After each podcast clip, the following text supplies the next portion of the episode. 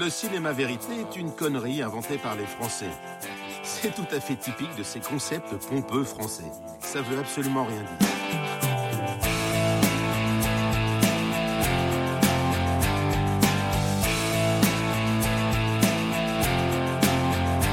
Les gens révoltés, les gens marginaux, les gens oubliés, les squatteurs, les glaneurs, ils m'intéressent parce que j'essaye de faire comprendre qu'ils ont des choses à dire.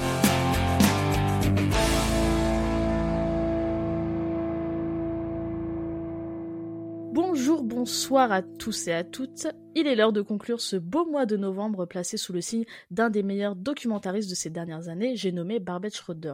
Si vous n'avez pas encore écouté l'épisode sur Ricardo et la peinture, il est encore temps de le faire. En attendant, avec mon équipe de choc, nous allons nous intéresser à sa trilogie du mal commencée en 1974 et conclue en 2017. Avec moi pour en parler aujourd'hui, autour de... des micros, nous avons Ellie. Salut Sébastien. Bonsoir. Thierry. Ciao compañera. Et Silas. Bonsoir à tous. Comment Moi, je me suis mis en mode guérilla, c'est un peu, il y, a, y, a aussi un peu de ce sujet-là. C'est vrai, mais faut pas spoiler quand même. Attendez. Et euh... à prendre l'accent congo, enfin africain pour faire euh, Amin Dada, mais bon. Euh... Vous m'avez dit non. C'est toujours On se demande non, pourquoi. Et on commence tout de suite justement avec Général Idi Amin Dada, autoportrait. I don't know.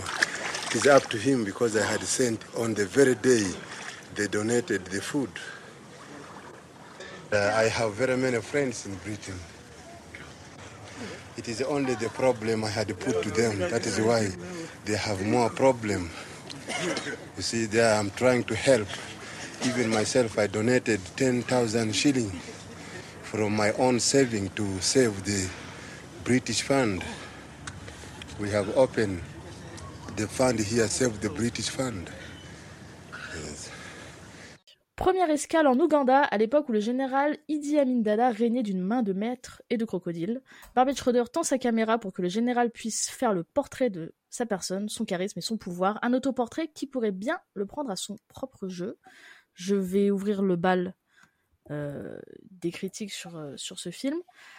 Euh, on en parlera de, toute façon avec euh, les deux autres films qui font partie de la trilogie, mais moi je trouve euh, intéressant dans la trilogie de Schroeder, c'est qu'en fait ces trois films, même s'ils sont s'ils ont tous les trois le point de départ de euh, l'analyse du mal, ils n'ont pas forcément la même forme et celle que je pense je préférerais presque, c'est celle-là pour pour le général Amin Dada, qui est pour moi presque comme une comédie.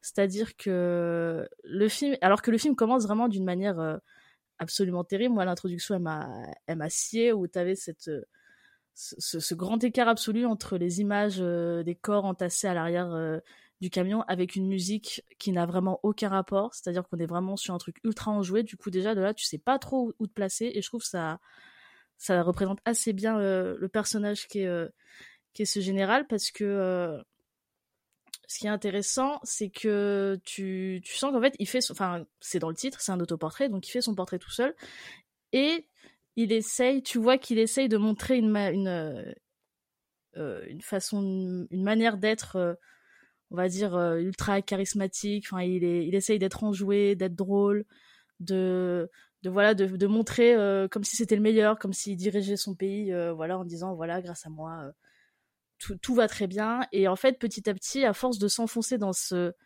de, ce narcissisme, il arrive à dévoiler des facettes de lui qui, qui fait que nous, on comprend très vite que, que le gars est quand même euh, extrêmement dangereux. Il fait très très peur. Moi, j'ai une scène qui me. La première scène qui me vient en tête, c'est celle où il décide de se balader euh, dans une barque euh, parmi les crocodiles, où tu sens qu'il est déjà dans son, dans son environnement très naturel, où il explique dans le plus grand des cas des cams que bah ça c'est ses crocodiles, que ses ennemis euh, servent de chair à pâté euh, pour les crocodiles, avec un grand sourire et comme si c'était tout à fait normal. Et euh, je trouve que le documentaire trouve en fait, le, le, documentaire vient jamais le contredire parce qu'il a pas besoin de le contredire au final, puisque nous on se fait notre propre avis face au film et on comprend très vite que il y a quelque chose qui va quand même pas avec euh, avec ce gars. Moi, j'ai quant à le général qui, à un moment donné, ils, ils évoquent le conflit euh, israélo-palestinien comme quoi déjà à l'époque. Et, euh, quand il se dit pro-Palestine, mais d'un ton très, très, très sûr de lui et très content de se dire qu'il est pro-Palestine, qu'il a rompu les liens avec Israël et en les traitant de criminels après avoir envahi le pays, etc. Et que juste après, tu as Schroeder qui demande C'est vrai que vous avez dit qu'Hitler n'avait pas tué assez de juifs. Et là, tu as ce gros moment de silence. Et tu as juste Amin Dada qui ne répond pas à la question, évidemment, qui fait Oh, ça va, Hitler, c'est le passé. Mais tu comprends dans tous ces petits moments-là, je trouve qu'il y a ces petits en fait moments de déclic qui font qu'on comprend petit à petit le personnage et que justement le personnage se construit à travers Amin Dada lui-même, alors que lui aimerait montrer une autre facette de lui, mais n'y arrive pas. Je pense pas qu'il n'y arrive pas, mais oui, comme je disais, par, euh, par pur narcissisme en fait, euh, dévoile d'autres facettes de lui qui sont, euh, qui sont quand même beaucoup plus sombres.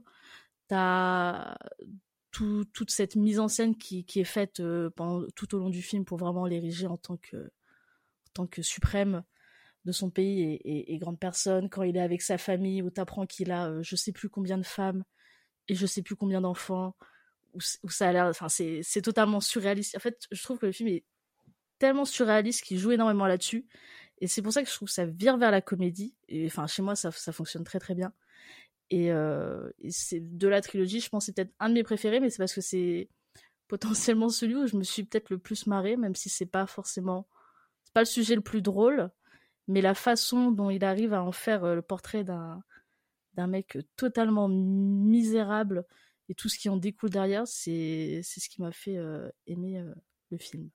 Oui, Sébastien?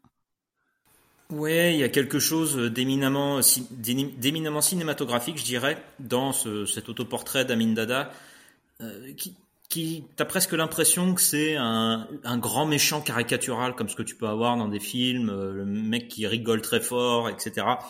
Et il y a vraiment ce côté, en, fait, qui limite. D'ailleurs, Barbette Schroeder le dit hein, dans une interview récemment pour Ricardo et la peinture, que bah, derrière le côté dictateur, il, avait, un côté presque enfantin, Amin Dada.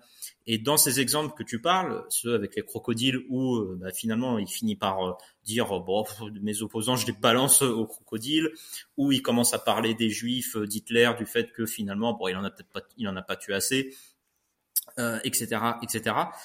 dans, on a l'impression d'avoir un enfant qui est tout fier de montrer quelque chose, qui est tout fier de dire quelque chose, sans se rendre compte qu'en fait il est en train de dire des énormités absolues et qu'il doit tellement pas être, il devait tellement pas être contredit euh, que bah, pour lui ça lui semble normal et, que et comme Barbet Schroeder le laisse le laisse parler, eh bien on sent vraiment quelqu'un qui est complètement euh, bah, limite qui est complètement sur une autre planète quoi. Et, et c'est vraiment ce côté-là, c'est-à-dire qu'il y a un côté euh, ouais un enfantin derrière le derrière le monstre qui était Amin Dada euh, un côté vraiment limite gros méchant caricatural de, et un peu jovial et rigolo. Et d'ailleurs, en parlant de rigolo, au-delà de l'aspect euh, un peu comique et drôle qu'on peut avoir en regardant euh, ce, ce, dictateur balancer tout, toutes ces histoires, euh, enfin, c'est limite, c'est un film qui regorge au-delà. C'est pas celui que je préfère moi dans la trilogie justement, c'est peut-être celui que j'aime le moins. même si j'aime bien le film hein, globalement, c'est vraiment un film qui permet de d'avoir un regard vraiment euh, sur euh, sur ce personnage qui est complètement euh, dans un autre monde et qui est complètement but de sa propre personne. Mais ce qui est très intéressant justement, c'est tout ce qu'il y a eu hors du film, en fait tout ce qu'on voit pas à l'écran. Et notamment, tu parles des tu parles des crocodiles et dans ce fameux passage où il parle, où il dit qu'il a envoyé des opposants dans les crocodiles, il y a une anecdote qui est assez connue et qui est très drôle avec le recul évidemment, c'est que euh, ben, lorsqu'il a visualisé le montage, en fait, il a vu et, et il s'est rendu compte qu'en fait, il dit ouvertement dans un film, euh, donc euh, dans un film, oui, j'ai envoyé des, opposants aux crocodiles, quoi. En gros, voilà. Et, et, donc, il avait demandé à Barbet Schroeder de couper les deux minutes où il parle de où il parle de ça. Et ben, Barbet Schroeder refuse dans un premier temps. Et donc, Amin Dada kidnappe les, je crois qu'il y avait 130 ou 150 Français en Ouganda, il les enferme tous entourés de militaires dans un hôtel en leur disant, bah écoutez, tenez, euh, appelez, appelez-le, il y a que lui qui peut vous faire libérer. Et donc finalement, euh, Barbet Schroeder a finalement accepté de couper, euh, ces deux minutes pour les remettre ensuite hein, dans toutes les versions vidéo, etc. Une fois qu'Amin Dada est mort. Mais en fait, il y a tellement d'anecdotes. Le film est limite plus ou autant intéressant pour toutes les anecdotes qu'il peut y avoir euh, comme par exemple les crocodiles qui bouchaient les égouts, qui bouchaient les évacuations d'eau, etc. Euh, les cadavres, pardon, les cadavres qui bouchaient les évacuations d'eau, etc. En fait, il est limite plus intéressant ou au, moins aussi intéressant pour toutes les anecdotes qu'il peut y avoir en dehors du film en lui-même que du film lui-même, euh, qui, en, enfin moi je trouve personnellement, en dehors de voir quelqu'un s'enfermer dans sa propre vanité et ne pas se rendre compte euh, des énormités qu'il est en train de dire au monde entier, il y a quelque chose d'assez fascinant, mais en dehors de ça, je trouve que c'est pas le film le plus intéressant de la de la trilogie, même si euh, ça reste un documentaire tout à fait tout à fait intéressant. Et ça permet, je conclue là-dessus, ça permet également de rendre encore plus hommage à la prestation de de euh, le, Forest Whitaker, pardon, dans le, dernier roi d'Écosse qui incarne brillamment Amin Dada. Oui, Silas. Euh, oui, ben moi, alors c'est marrant parce que euh, vous disiez les, grands méchants de film. Euh, oui, Amin Dada a ce côté méchant de James Bond, euh, cette espèce de mégalomanie euh, poussée à l'extrême et de et ces plans qui n'ont aucune chance de réussir, mais qu'il a en tête. Euh, alors, en tout cas pour les plus délirants, euh, parce que le fait d'accéder au pouvoir, ça par contre, ça lui a plutôt bien réussi et, euh, et son ses attaques contre les opposants aussi. Euh, non, moi j'ai bien aimé le film. Euh, ça, il fait partie aussi de d'un de, ceux que je préfère de la trilogie. pour le coup, moi ce que j'ai trouvé intéressant, tu disais tout à l'heure Margot et pour le coup, effectivement, c'est un autoportrait. Euh, le titre du, du documentaire est même autoportrait. Mais je trouve que ce qui est intéressant, c'est pas l'autoportrait parce que Amin Dada joue avec la caméra et euh, orchestre euh, bah, la séquence avec les hélicos, etc. Euh, il orchestre tout pour le faire passer pour le héros et pour montrer son, sa puissance, sa force, son conseil des ministres où, où il menace, menace tous ses ministres devant la caméra volontairement pour faire comprendre que que c'est lui qui a le pouvoir et que chez lui on respecte ce qu'il dit sinon sinon c'est la mort. je trouve qu'effectivement là-dessus, euh, on a cet autoportrait, mais ce qui est encore plus intéressant, à mon sens, c'est l'œil de Barbet Schroeder sur ça. Et la manière qu'il va avoir de le filmer, de poser parfois une ou deux questions pour mettre Amin Dada euh, dans l'embarras et, euh, et, faire voler un peu en éclat cette, cette image qui nous, qui nous renvoie. Et je, moi, le, le, plan qui me revient, parce que vous parliez un peu tout à l'heure des plans qui vous avaient, qui vous avaient marqué sur le documentaire, euh, c'est celui où il est face à tous ces médecins euh, dans un amphithéâtre et où l'un d'eux parle de quelque chose qui lui déplaît fortement, le contredit et, où Barbet Schroeder va juste commencer à zoomer sur le visage d'Amin Dada et où on voit la fureur et où on voit la, colère et, où en fait tout ce visage de, de grand héros et de, de grand chef de la nation va voler en éclats d'un seul coup et où on se rend compte que voilà, le, le vrai visage d'Amin Dada, c'est pas celui qu'on a eu pendant tout le documentaire, c'est celui qu'on a maintenant. C'est celui qui fait massacrer les opposants. C'est pas le, le, clown qui fait des, des longueurs dans sa piscine euh, ou qui se marre avec ses enfants, etc. Non, non, le vrai visage d'Amin Dada, c'est celui-là. Et, et, pour le coup, je, moi, en voyant le documentaire, je me suis dit, j'aimerais pas être à la place de la personne qui vient de prendre la parole dans la salle. Euh, parce que le regard qu'il lui envoie, c'est pas un regard de euh, bon, bon, on va se quitter, bons amis, et, euh, et voilà. Et, je trouve que c'est la force du documentaire, en fait, c'est de réussir à montrer et on, on reviendra dessus, je pense, moi, sur cette idée-là pour pour le vénérable W. où je trouve qu'on a aussi un peu cette, cette méthode-là qui, qui revient par moment. Euh, c'est c'est vraiment le, le côté Barbet Schroeder est là pour montrer et laisser un peu euh, à ces, ces, visages du mal euh, exprimer euh, ce qu'ils sont et quelles sont leurs idées, ce genre de choses. Mais par contre, derrière, il, il, sait jouer de la caméra, il sait jouer de la manière dont il va poser ses questions et, euh, et monter son film euh, pour nous faire comprendre qui sont vraiment derrière. Et alors dans le vénérable W, bon, il cherche pas à se rendre sympathique, ça on, on, pourra en reparler. Mais c'est vrai que là, typiquement, euh, pour Amin Dada, ouais, il, arrive à faire voler tout ce, tous ces espèces d'apparats qu'il nous met et tout cet aspect un peu euh, de bonhomie du personnage et, euh, et, ah oui mes crocodiles préférés, euh, ah regardez je vais les faire bouger pour vous machin. Euh, tout, tout ce cirque là, il arrive à nous le faire voler en éclats par quelques plans où on voit clairement, et le plan du début hein, dont vous parliez avec tous les cadavres qui s'entassent et, euh, et, les exécutions, etc. Et ce plan de la fin où on voit le visage d'Amin Dada, parce que c'est quasiment à la fin du documentaire, cette scène euh, dans l'amphithéâtre. Euh, c'est, je trouve que c'est, c'est juste le, le bon dosage et le, la bonne. Euh, il, utilise, il utilise ça avec parcimonie et ça lui permet vraiment de nous montrer ce qu'il a vraiment envie de montrer du personnage, sans que même lui, puisque euh, voilà, euh, Sébastien, tu disais qu'Amin Dada avait avait voulu censurer certains de ses propos parce qu'il s'est rendu compte qu'il avait été trop loin. Mais s'il n'a pas censuré l'ensemble du documentaire, c'est qu'il n'a pas compris ce que Barbet Schroeder racontait de lui. Donc il n'a pas été capable de comprendre que le documentaire est pas à sa gloire du tout et que euh, au-delà du côté bonhomie qu'il envoie à tout le monde, euh, on voit très bien en transparence quel est le, vrai personnage et, sa dangerosité. Donc, euh, donc je trouve vraiment que le documentaire là-dessus fait un, très bon travail. Thierry, tu veux rajouter quelque chose? C'est assez marrant qu'on parle du passage avec le, Conseil des ministres, qui moi aussi m'a pas mal marqué, notamment quand il y a autant les, menaces sur place où il montre qu'il a tout dirigé, et aussi le moment où il parle aussi du, enfin, du présentéisme. Quand, il dit voilà à partir de maintenant vous devez venir à chaque fois. Si vous venez pas que vous avez une bonne excuse j'accepte mais euh, si c'est deux fois euh, attention à vous quoi.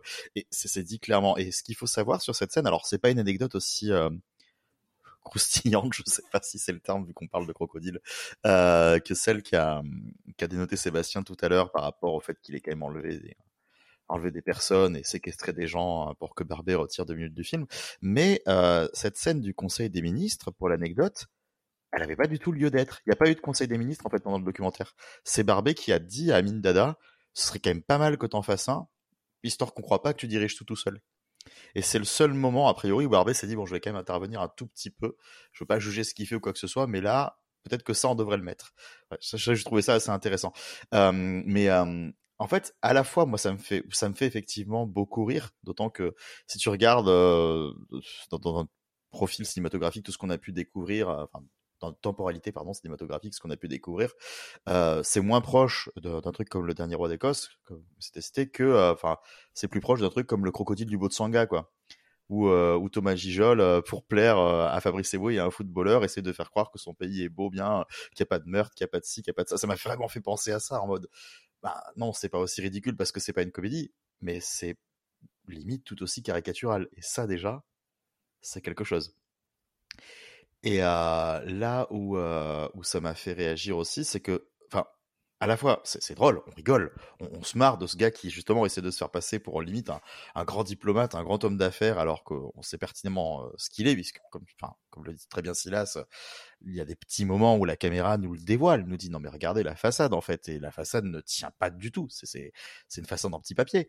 Mais euh, moi, ce que je trouve assez hallucinant et ce qui à la fois m'effraie du coup, ce qui me fait beaucoup mourir, c'est le contexte du film parce qu'on n'en parle pas immensément, mais il faut quand même se rendre compte que Barbet Schroeder est allé rencontrer un dictateur en activité.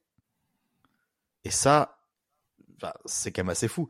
Ça fait trois ans que le mec est arrivé au pouvoir après un coup d'État, après avoir massacré des personnes, après quand même un truc assez fou. Et euh, t'as un gars qui se dit, je vais aller filmer le gars et le rencontrer, voir comment ça se passe. Voilà. Et ça, euh, je trouve ça assez impressionnant en fait dans le film. Ellie? Il reste que moi, je crois. Il reste que toi. Et c'est le tour de Monsieur Rabajois. Euh, non, mais euh, alors moi, j'avoue que des trois films de la trilogie, c'est celui qui m'a posé le plus de problèmes. Euh, Idi Amin Dada. Euh, non pas que je trouve ça raté ou mauvais ou autre, mais je trouve que le, film justement euh, enfin, le concept du film, donc c'est son espèce de volonté de simplicité. On est quasiment sur du cinéma vérité là en fait. L'idée c'est juste euh, lui qui filme euh, un personnage et on suit comme ça. Il n'y a pas d'artifice quasiment ou très peu. le seul artifice, Thierry l'a dévoilé. Enfin, en tout cas, le seul artifice notable, c'est ce moment où Barbet Schroeder reprend le contrôle vraiment de la, mise en scène et même de la narration en forçant un événement à avoir lieu. Mais sinon, c'est plutôt l'inverse. C'est plutôt Schroeder qui pose sa caméra et qui dit à Amindada de faire le de faire le show quoi. Et notamment oui le moment de l'hélicoptère c'est flagrant, c'est littéralement euh, la mise en scène est dictée par le sujet et non plus par celui qui est derrière la caméra. Ça c'est un moment assez intéressant. Mais euh, mais moi, en fait là où du coup je trouve que le film est à la fois une fin une très grande force grâce à ça et c'est tout ce que vous ce dont vous avez parlé je trouve c'est ce rapport euh, le fait que presque à l'usure, il arrive à avoir Idi Amin Dada euh, à son propre piège, à le faire révéler quelque chose qu'il veut cacher derrière un espèce de masque d'humour, de bienveillance, et tout ce qu'on peut, euh, enfin tout ce qu'on peut y voir, et que finalement, voilà, dans cette fameuse scène du conseil, euh, on se rend compte qu'il est odieux. Bah, je trouve que l'envers du décor, justement, ce que Sébastien appelait le, hors-champ, ou alors le contexte dont il parlait, moi, là où j'ai un problème, c'est que euh, justement, il est un peu réduit à peau de chagrin parce que le film se contente de, faire de Dada une sorte de grande figure archétypale, on va dire, de, grand dictateur, qui va justement se perdre au sein du cliché qu'il est et qu'il essaye pourtant de, dissimuler. Et derrière ça, en fait, je trouve que le, le, fait que le film tourne à la presque à la vaste blague. Euh, je sais pas, à l'époque c'était déjà le cas. J'ai lu des critiques d'époque qui disaient que déjà beaucoup de gens rigolaient en fait dans la salle, mais presque finalement sans vraiment voir le, le problème qui était en plus à l'époque, bah, ce qui se passe réellement en temps réel euh, derrière ce mec-là. Et je trouve que c'est là où le film du coup est un peu sur une sorte de, fine ligne un peu étrange où je pense que Schroeder, lui, n'a pas l'intention de faire un film euh, raciste où on va se moquer d'un grand général africain euh, parce que voilà, il est cliché et qu'il c'est le cliché du pouvoir africain tel qu'on peut l'avoir euh, déjà vu dans plein d'œuvres. Et tu parles de Crocodile du Botswana, Thierry, mais le lien entre les deux en, dit long aussi, tu vois, c'est que c'est quand même, ça relève d'une certaine idée qu'on se fait du chef d'État africain tyrannique. Et je trouve que c'est là où le film, du coup, est un peu sur un espèce de, de faux équilibre, où du coup, il y a quelque chose du... où je trouve que moi, le, poids du hors-champ, euh, bah, en fait, je le ressens pas, et en même temps, je le ressens dans le sens où euh, bah, j'ai envie de voir autre chose, j'ai envie de comprendre ce qui se passe, et comme on n'a pas vraiment d'éléments de contexte sur ce qui se passe réellement là-bas, à part que lui est un psychopathe, bah, en fait, je trouve que la vraie réalité, le ben, voilà, presque en fait le film manque de vrai, paradoxalement pour un documentaire. C'est presque trop cinématographique et fictif à cause de ce personnage haut en couleur qu'on en oublie presque le, le, le, fond de la chose qui est euh, le, les drames qui se passent euh, sous son règne. Et c'est peut-être pour ça d'ailleurs que je préfère les films qui suivent de la trilogie où justement il y a Barbet va beaucoup plus jouer de, confrontation de point de vue d'image de source presque pour faire une sorte de presque trop même parfois pour voilà essayer de montrer que la complexité qui se cache là-dedans.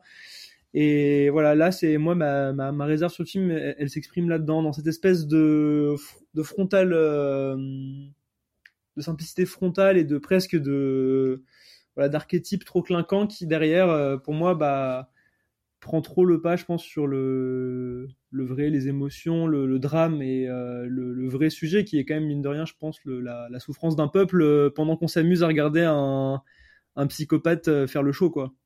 Oui, Thierry. Je te, je te, rejoins totalement là-dessus. Hein. C'est pour ça que, enfin, c'est pour ça que je disais justement que le, euh, le truc se passe trois ans après un coup d'État où le mec n'a pas fait que, en plus, justement, euh, comment dire, enfin, prendre le pouvoir. Ça fait pas le, enfin le, on n'est pas en train de se moquer du euh, du président nommé à vie euh, depuis 50 ans là qui gagne 100% des suffrages, même si là déjà il y a des magouilles derrière, mais qui est un, un archétype qui qu'on peut trouver des fois un peu ridicule. Et c'est vrai que, comme tu le dis, il y a des trucs, enfin, il y avait euh, d'autres trucs aussi qui se sont passés pendant le tournage. Alors, ça, c'est, euh, ça a été expliqué plus tard, c'est qu'il y avait des coupures de courant euh, pendant le tournage parce qu'il y avait des morts qui, euh, enfin, dans les rivières et tout ça, se coinçaient dans des turbines électriques.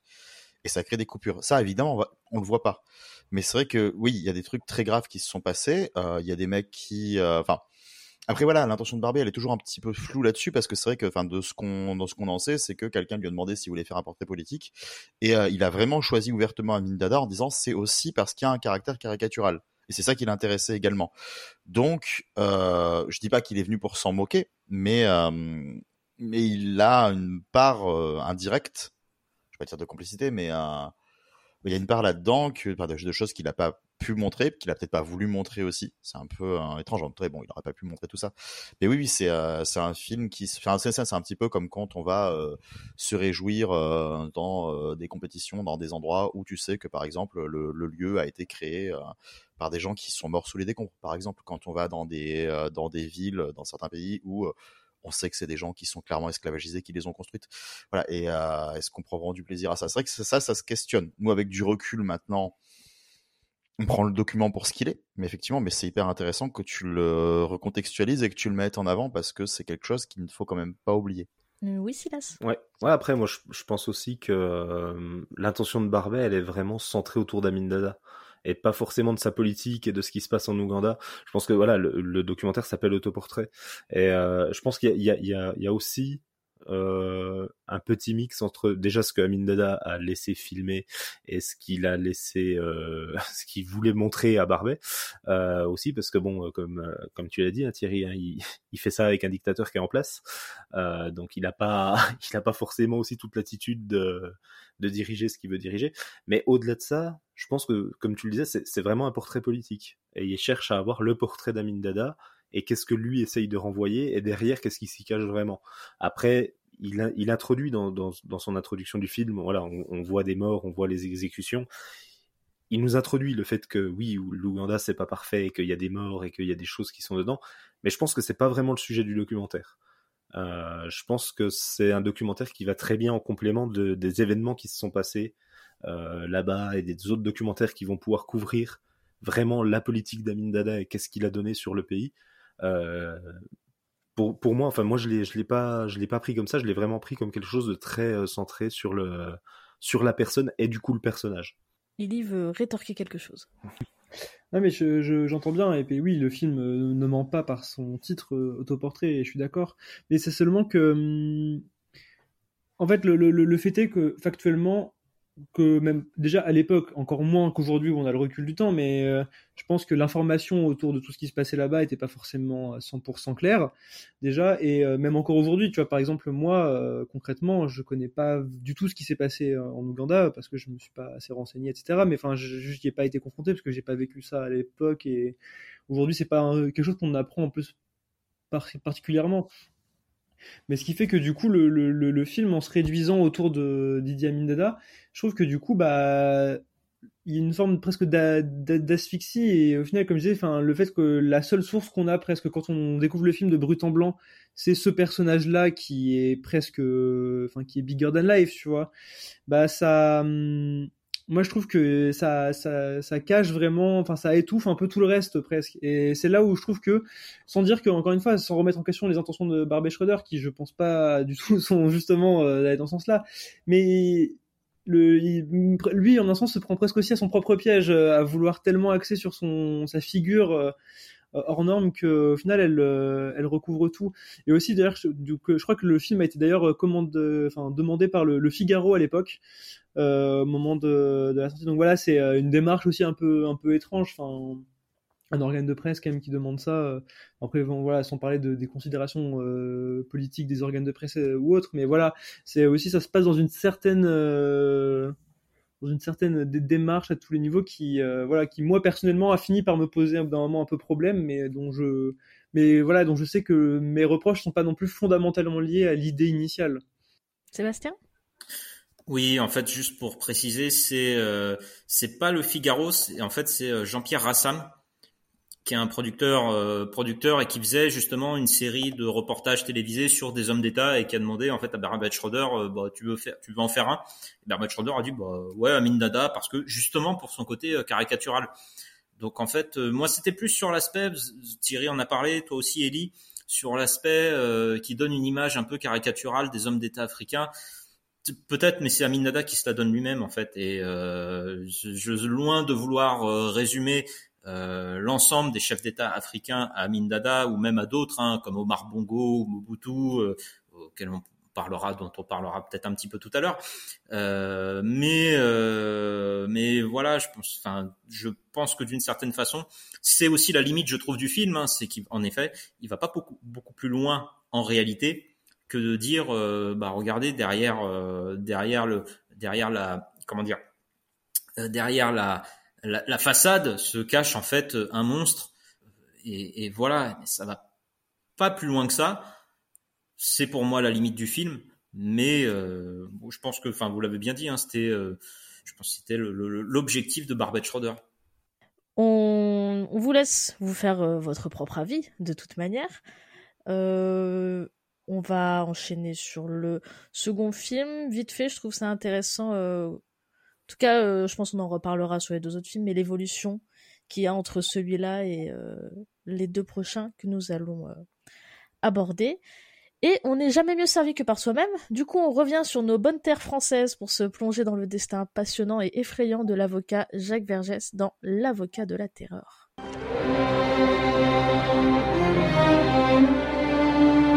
Je suis là pour défendre deux inculpés pour qui j'éprouve de la sympathie et de l'estime. He was very attracted to her.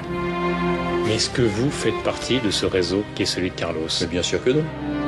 C'est le premier pas du terrorisme d'inspiration islamique dans un pays occidental. Le film se concentre sur la vie et la carrière de Jacques Vergès, un avocat français controversé qui a défendu plusieurs figures notoires impliquées dans des crimes de guerre, des actes terroristes et autres affaires politiquement sensibles. Sébastien, je te laisse commencer. Oui, je vais commencer et je vais commencer par une citation de Jacques Vergès lui-même, qui avait été interrogé par Sofilm euh, il y a quelques années avant avant sa mort, et qui avait dit, euh, je cite, Barbet Schroeder est arrivé avec des intentions hostiles. Il a piégé Idi Amin Dada, il voulait piéger Vergès, sauf que Vergès n'est pas Idi Amin Dada. Le film qu'il voulait faire, il n'a pas pu le faire, car ce qu'il voulait, à mon avis, c'était avoir des témoignages accablants sur moi. Et en fait, on a l'impression, en, lisant un petit peu ce que Vergès euh, disait du film, qu'il est en fait un peu dérangé de pas avoir eu justement le même traitement qu'Amin Dada. Euh, de pas avoir un film entièrement consacré à son image où on laisse juste s'exprimer et dire ce qu'il a envie de dire ou pas dire parce que Vergès, il y a des choses, il y a des fois où il dit des choses et des fois où il ne dit pas des choses. Est-ce que c'est aussi en fonction du film Amin Dada que euh, la Barbette Schroeder a fait à la fois un portrait de Vergès et à la fois a essayé un petit peu de décrypter toute la période où Vergès a été en activité d'avocat, voire même de militant, puisqu'il interroge aussi bien des anciens militants anticolonialistes, des combattants, euh, des historiens. Et donc, euh, il y a une sorte de euh, mix entre les deux, entre derrière. En fait, je crois, là pour le coup, l'objectif de Schroeder, c'est de confronter qui est Jacques Vergès, quelles sont ses euh, convictions, car Vergès, quoi qu'on en pense, c'est quand même quelqu'un qui s'est engagé dans la France libre, euh, donc qui a fait la guerre alors qu'il, je sais pas, il avait peut-être 16, 18 ans, quelque chose comme ça, euh, contre le nazisme, qui derrière également, quoi qu'on en pense, a défendu Jamila Bouireb, donc une militante du Front National de Libération algérien, et bah, donc il a concrètement risqué sa vie pour, euh, dans le cadre de la lutte pour l'indépendance de l'Algérie et qu'il a toujours mis en avant, y compris dans ses procès les plus médiatisés, euh, notamment celui de Barbie ou euh, lorsqu'il a défendu Carlos, euh, il a toujours mis en avant son euh, côté anticolonial. Et ce qui est intéressant, c'est lorsque le film justement se détourne de la simple parole de Vergès pour aller interroger d'autres personnes et finalement se demander, ben, en fait, est-ce que son parcours, ses actes, ses choix ont bien toujours été fidèles à ses valeurs? Et notamment, on peut se demander si le fait de travailler pour euh, Moïse Tchombe, qui a été l'assassin de Lumumba, est-ce que c'est euh, forcément euh, être en accord avec ses principes anticoloniaux? Et il y a notamment également le, une collaboratrice de, de l'avocat Mourad Oussedik, à propos justement du procès Barbie, qui dit, bah, lui, Mourad Oussedik a dit que s'il défendait Barbie, il renierait tout ce qu'il a fait pour l'Algérie. Bon, Vergès, lui, c'est pas, c'est pas privé. Et donc c'est assez intéressant. Euh, le film, je trouve, est vachement intéressant à ce niveau-là, et c'est peut-être mon préféré, en tout cas dans les trois, euh, de creuser cette figure euh, de Vergès pour essayer de découvrir en fait qui il est vraiment et qu'est-ce qui l'animait vraiment dans son parcours. Euh, parce que et surtout, tout comme Amin Dada d'une certaine façon, euh, Vergès, un personnage assez truculent, toujours avec son gros cigare, toujours avec son petit sourire en coin, avec la bonne. Enfin, vous regardez les interventions télé qu'il a eues, lors ses passages chez Ardisson, il avait toujours le sens de la formule. Il l'a toujours euh, d'ailleurs. Lorsque il dit, euh, bah moi, euh, on m'a demandé, mais vous auriez défendu Hitler, il dit, bah j'aurais même défendu George Bush. Voilà, il a toujours ce sens de la formule. Qui est qui, qui, est assez truculent et qui a un côté sympathique Vergès. Euh, mais globalement, je trouve que le film est beaucoup plus abouti dans sa façon qu'il a, parce qu'il est aussi face à un personnage qui est beaucoup plus nuancé, et dans ce qu'il a de vouloir creuser euh, vraiment qui était euh, Vergès. Euh, et euh, enfin, moi concrètement, c'est le celui que je préfère de la trilogie à ce niveau-là, parce que au-delà, et j'en terminerai là-dessus, au-delà du personnage, Enfin, c'est quand même un film qui remonte sur énormément d'aspects géopolitiques, la lutte pour la libération de la Palestine, tous les tous les groupuscules terroristes qui a pu y avoir dans les années 70-80, notamment en Europe. c'est vraiment, enfin voilà, c'est un film qui brasse tous ces éléments et, euh, et c'est pour ça que, enfin, moi, je trouve c'est un film extrêmement intéressant et le, enfin, mon préféré des trois. Silas? Ouais, euh, bah, pour le coup, alors moi, c'est pas un de mes préférés des trois. Euh, c'est celui que j'attendais le plus. Euh, que j'attendais le plus parce que, ben, connaissant le personnage de Jacques Vergès et, euh, et justement ses, ses, ambiguïtés aussi dans son histoire, ces passages où il a disparu, euh, les, les, les, causes qu'il a pu défendre parfois, c'est vraiment le documentaire que j'attendais le plus en me disant ok, on, va voir quelque chose d'assez complet sur Vergès et on va euh, un peu décortiquer qui était le personnage aussi, enfin, qui était la personne derrière le personnage euh, aussi. Pour le coup, le documentaire m'a un peu déçu, euh, pas tellement parce qu'il montre pas ça, mais parce que le documentaire essaye de trop en dire et de trop en montrer sur la situation géopolitique, sur les, les, personnes qu'a pu défendre Vergès, etc. Et en fait, j'ai l'impression que le documentaire par moments se perd et, euh, et, ne sait plus exactement ce qu'il raconte, ne sait plus s'il est sur Vergès ou si à un moment il est en train de parler de Pol Pot et de euh, qui est Pol Pot et de comment ça s'est passé, etc., etc.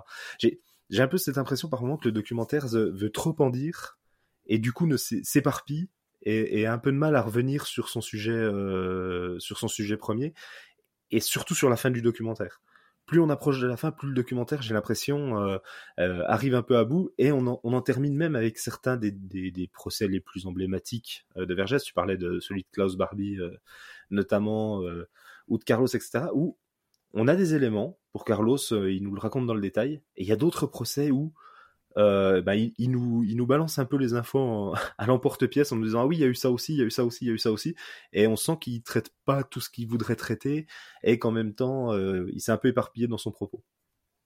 Au-delà de ça, euh, moi aussi une des raisons pour laquelle j'attendais beaucoup ce documentaire, c'est que la trilogie, comme on l'a dit, elle est surnommée la trilogie du mal par Barbet Schroeder aussi. Et je voyais pas ce que Jacques Vergès avait de comparable avec Amin Dada ou le vénérable W euh, qu'on voit juste après, parce que il n'est pas une figure du mal. Il a défendu des figures du mal, mais il n'en est pas une. Et je, me demandais quel était le traitement qui allait être fait de ça. Et pour le coup, euh, Vergès, il a ce côté, euh, j'en parlais déjà dans le, dans le podcast sur euh, Ricardo la peinture, ce côté les personnages de l'absolu qui ont une, euh, un idéal, un absolu qu'ils qui vont poursuivre jusqu'au bout. Et Vergès, c'était ce côté la liberté, euh, ce côté euh, tout le monde doit être défendu, euh, voilà, cet idéal de justice aussi, et qu'il le pousse, alors tu parlais de, au niveau de l'Algérie, euh, qu'il le pousse à s'engager de ce côté-là, parce que pour lui, la justice, elle est pas du côté de la France, pas du côté où on voudrait qu'il soit, euh, elle est de, elle est de l'autre côté. Même chose avec Pol Pot, même si euh, alors il, le trouve très sympathique et il y a toutes les exactions qui sont reprochées, mais pour lui la liberté elle est de ce côté-là à ce moment-là. Et, et, du coup il s'engage même sur des combats dans lesquels il ne devrait pas s'engager. Euh, et, c'est ça que je, trouve intéressant chez euh, chez Jacques Vergès.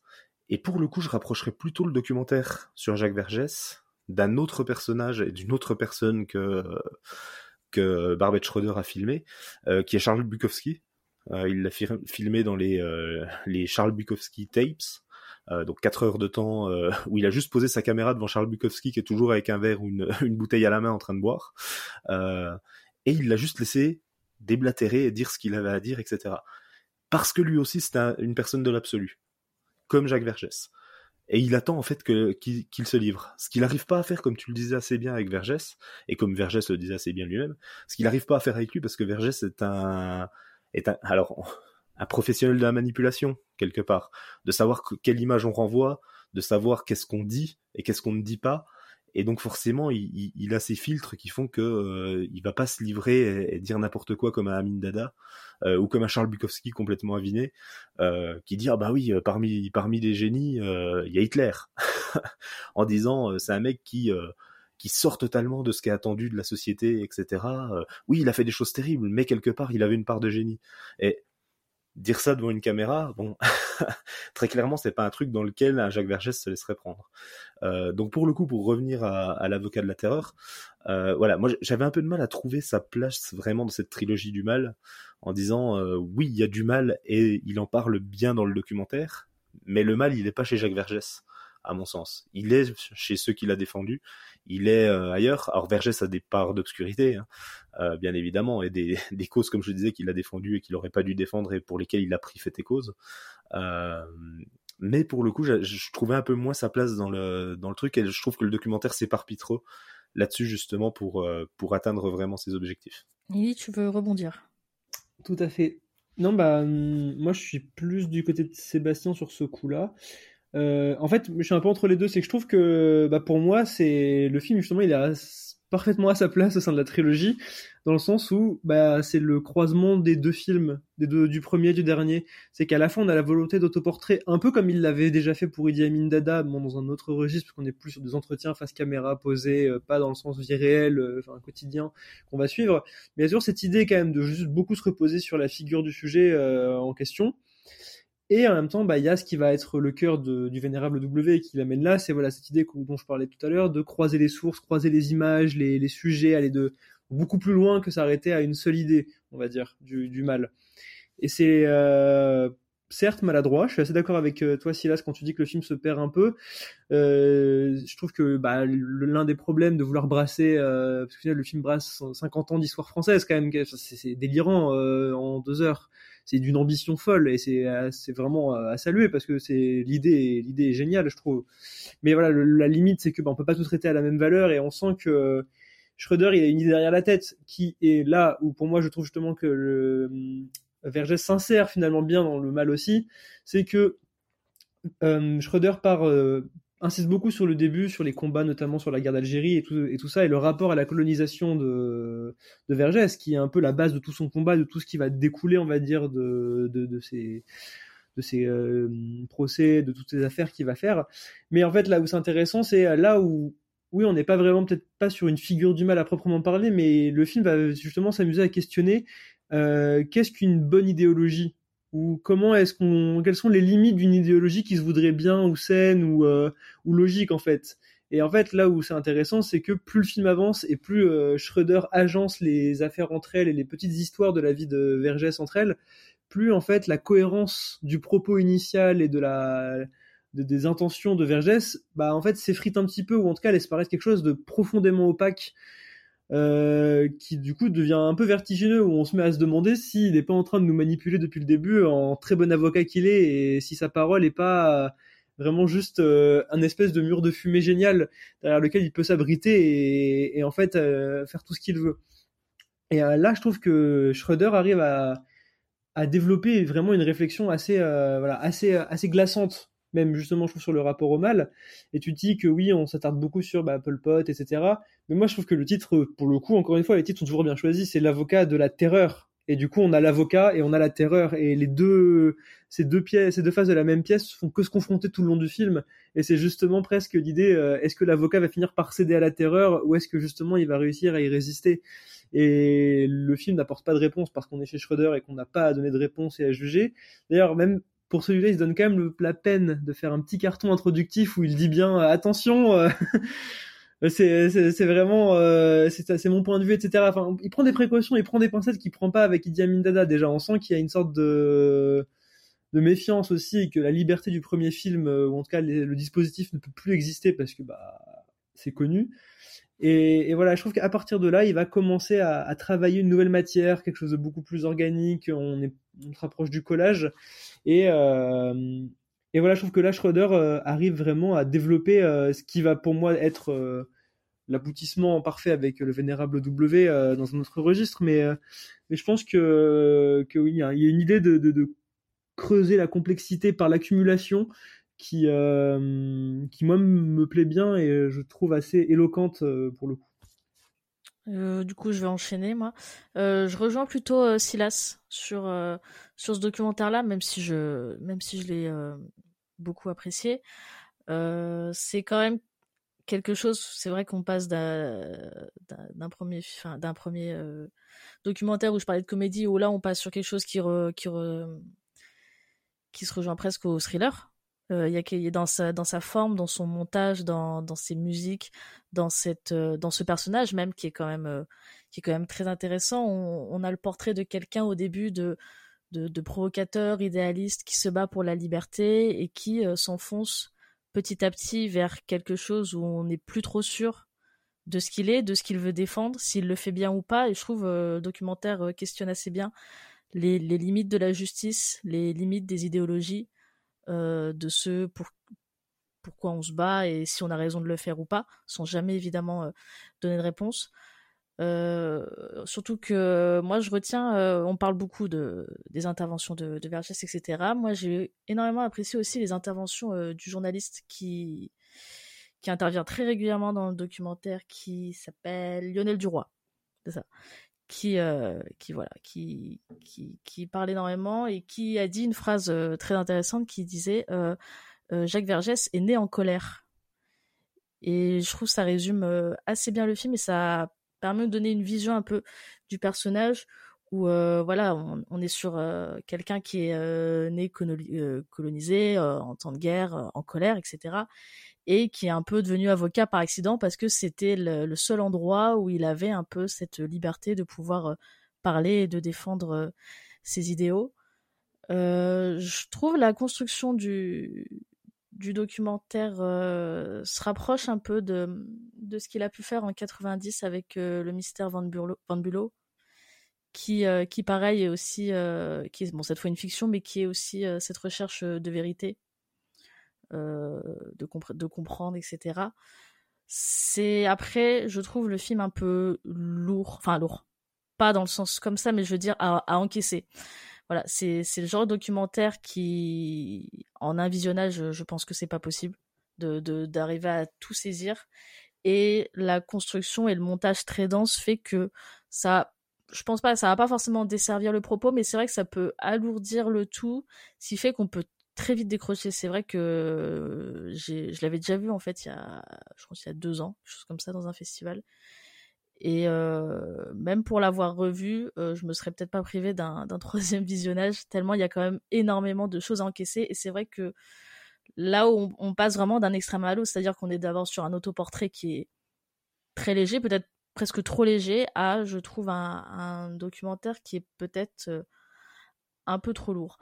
Après, euh, en dehors de ça, je trouve que ça reste quand même très efficace, mais parce que le, charisme de, Vergès fait que il est là, il, pr il, prend la place et son histoire est, est quand même passionnante. On, en arrive à, moi, tout le passage où on se demande où est-ce qu'il avait disparu pendant, euh, je pense, c'est huit ans qu'il disparaît, euh, où est-ce qu'il est passé, qu'est-ce qu'il a fait, toutes les, supputations qu'il a pu avoir de où il était, avec qui il était, qu'est-ce qu'il a fait et comment, et comment Vergès derrière ne répond finalement jamais hein, de, de ce qu'il a fait. C'est, extrêmement passionnant et c'est vraiment écrit et monté et filmé de manière à ce que euh, à ce que ce qu'on ressent presque une tension dans cette histoire d'arriver à comprendre le personnage et, ce qu'il est.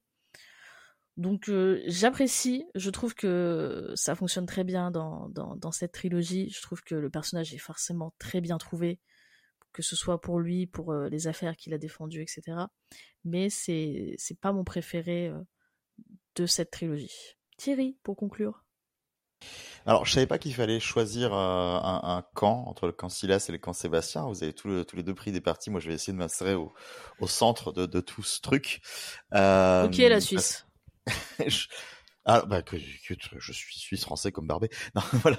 Euh, non, non. Euh, je, euh, je suis effectivement un peu partagé. Il y a énormément de choses qui me plaisent, d'autres qui euh, qui plaisent moins. Alors, je vais essayer de pas forcément paraphraser tout ce qui a été dit parce que ben, je, je, me retrouve dans pas mal de vos discours. Moi, il y a un truc qui euh, m'interpelle beaucoup quand je quand j'ai regardé le documentaire, c'est que alors, on va pas faire un tour de table en mode qui savait, qui ne savait pas. Moi, de Barbie, je ne connaissais que les faits d'avocat. Je savais qu'il avait défendu Barbie, qu'il avait défendu de Vergès. Carlos. Tu as dit de Barbet. non, oh, Barbet, c'est Amin Dada qui l'a défendu. Non, je, je, je, Donc ouais, l'effet d'âme de Vergès, de Vergès, euh, voilà, dire plusieurs fois pour l'exorciser un peu. Euh, je, voilà, enfin, je savais juste voilà, qu'il avait défendu Barbie, euh, qu'il avait défendu euh, donc Carlos. Je savais ces trucs-là, qu'il était connu comme un avocat très controversé, euh, que certains ont même comparé d'ailleurs euh, plus récemment à un gars comme Dupont-Moretti qui avait euh, tenu des affaires un peu un, un peu houleuses. Bon, enfin, moi je ferai pas, je ferai pas la comparaison parce que c'est clairement pas les deux mêmes hommes pour des raisons qui nous échappent aussi parce que j'ai pas été très contemporain de Vergès, mais enfin plus que je ne le savais en tout cas. Mais euh, commencer le documentaire sur euh, les potentielles affiliations terroristes qu'il a pu connaître, le fait qu'il a été, qu'il a fait partie euh, de certains, euh, enfin de certains compuscules de combattants de la liberté dans plein de pays. Je savais pas tout ça. Donc c'est assez fou de se dire ah oui d'accord, on va me construire le portrait de quelqu'un qui a vécu par conviction et ça va m'expliquer ce qu'il a pu faire. Le film fait ça sans le faire à la fois, mais en tout cas c'est assez intéressant. Il y a une phrase moi qui m'intéresse beaucoup qu'il dit à un moment qu'il était connu pour dire ça quand il disait moi de toute façon euh, voilà je défendrai le pire des salauds euh, à la seule condition qu'il plaide coupable. Donc c'était le côté, euh, il ne, enfin c'est ce qu'il explique à un moment, je crois, quand il parle de Barbie, en disant Barbie, si on ne le juge pas, il va juste être mis sur la place publique, être laminé, euh, on met la peine de mort et c'est réglé. Il disait donc non, ce mec-là doit être défendu. Il fait, ça veut pas dire que euh, que je vais le défendre de manière, enfin je veux dire que je vais que je vais exiger sa liberté. Enfin ça, ça c'est ce qui me semblait intéressant. Ce qu'il expliquait, c'est que quels que soient les faits d'armes de la personne qui le défend, il refusera que un homme supplémentaire soit humilié. Voilà, c'est fort comme position euh, à prendre et ça, ça se respecte énormément et je sens qu'il y a beaucoup de respect euh, envers cette position-là. Après, effectivement, est-ce que c'est vraiment sa position? C'est toujours des questions qu'on peut se poser parce que le personnage est, euh, est très trouble. Il y a ces huit ans de disparition, il y a tout ça. Il y a un moment où il y a quelqu'un qui disait Vergès, c'est pas forcément quelqu'un, alors je sais plus qui dit ça, qui aurait pris les armes et qui aurait foncé euh, dans un corps militaire pour euh, tuer quelqu'un. Par contre, si on lui dit le bouton de la bombe est là et la bombe est posée, t'as plus qu'à appuyer, il serait capable de le faire. Sauf que dans ce cadre-là, quand on me parle de tout ça, et alors là, je parle à titre personnel, bon, je sais qu'on pense des fois à peu près pareil euh, sur ces sujets-là, mais je veux pas m'avancer pour vous, c'est que bah, les sujets qu'il met en défense, comme la libération de l'Algérie, comme plein de choses, bah, bah oui, bah, moi je considère que tout ce qui s'est passé, tous les films qu'il y a eu, et certains morts qu'il y a eu de notre côté à nous, ont été tout à fait, euh, je peux dire nécessaire, c'est pas le terme, mais en tout cas, bah, à un moment, il a fallu que ça pète, et heureusement que ça l'a été, et si Vergès ça fait partie de ça, bah, euh, respect mon gars quoi. Donc je veux dire euh, ça c'est que ça m'a donné oui euh, envie d'apprécier énormément le personnage et ensuite de voir ce côté un peu trouble, ce côté plus houleux euh, enfin que va montrer le documentaire. Donc là je m'arrête au côté du portrait.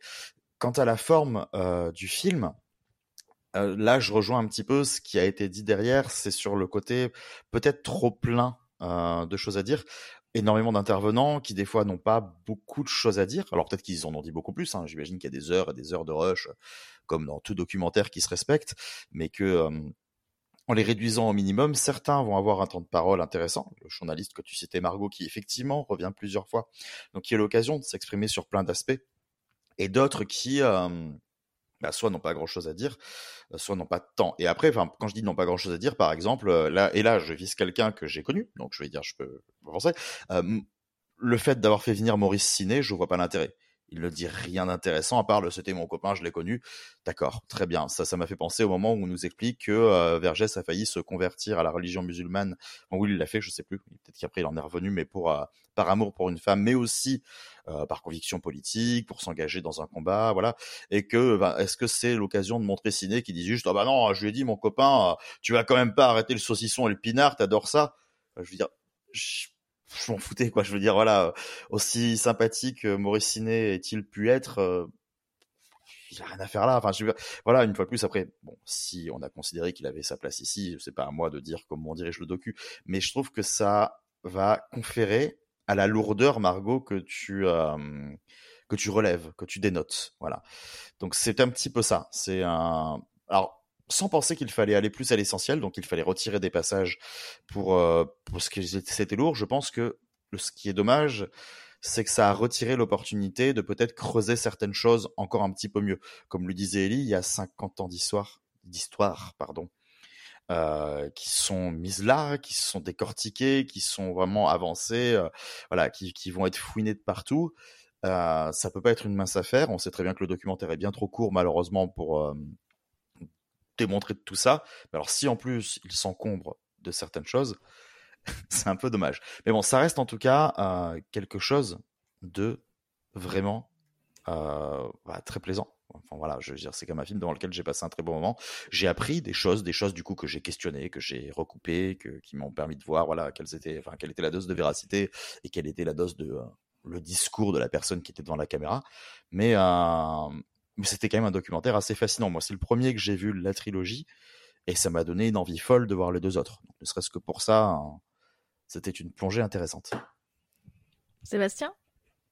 Oui, je voulais juste revenir sur un, élément dont a parlé euh, Silas, euh, qui se posait la question est-ce si Vergès avait vraiment sa place dans la trilogie, sachant que c'est la trilogie de la terreur, donc des personnes qui ont vraiment été des acteurs d'une forme de terreur, et que Vergès n'en a été qu'un avocat, comme le dit le titre.